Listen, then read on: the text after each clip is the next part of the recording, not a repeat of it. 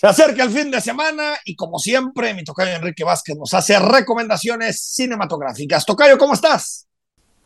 Vámonos al cine este fin de semana, Tocayo, y para quienes así lo decidan, también llegó a las salas de cine de Guadalajara una de esas películas a las que yo particularmente clasifico como bonitas, películas bonitas, de esas que cuando las vemos al final nos hace sentir bien que, bueno, en Estados Unidos se conocen como feel good movies.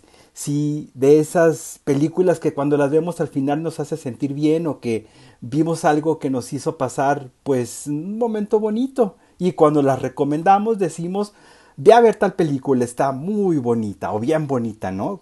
para decirlo de manera tapatía.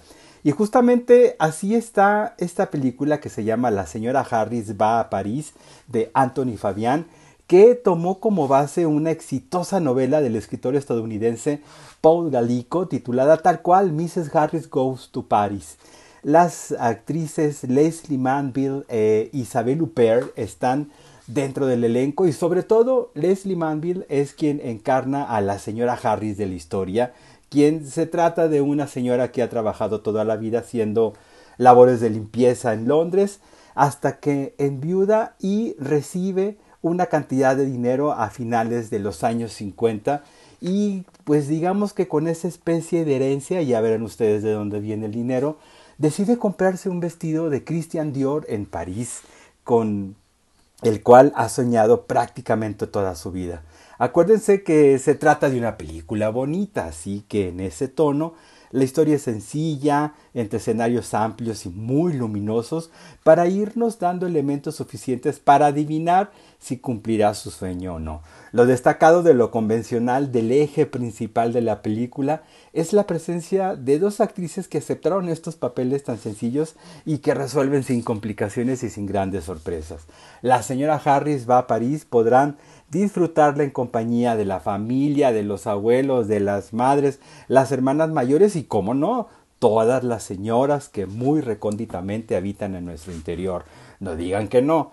Búsquenla en la cartelera a donde llegó desde este jueves a Guadalajara. Si deciden mejor no salir y eligen eh, mejor ir a quedarse en casa, eh, llegó a Apple TV la película de Louis Armstrong, Black and Blues, de Sacha Jenkins, que recorre detalladamente la vida y el legado musical al jazz de Louis Armstrong sin dejar de lado el racismo que imperaba a principios del siglo pasado, época en la que él se desarrolló tanto como artista como un gran activista.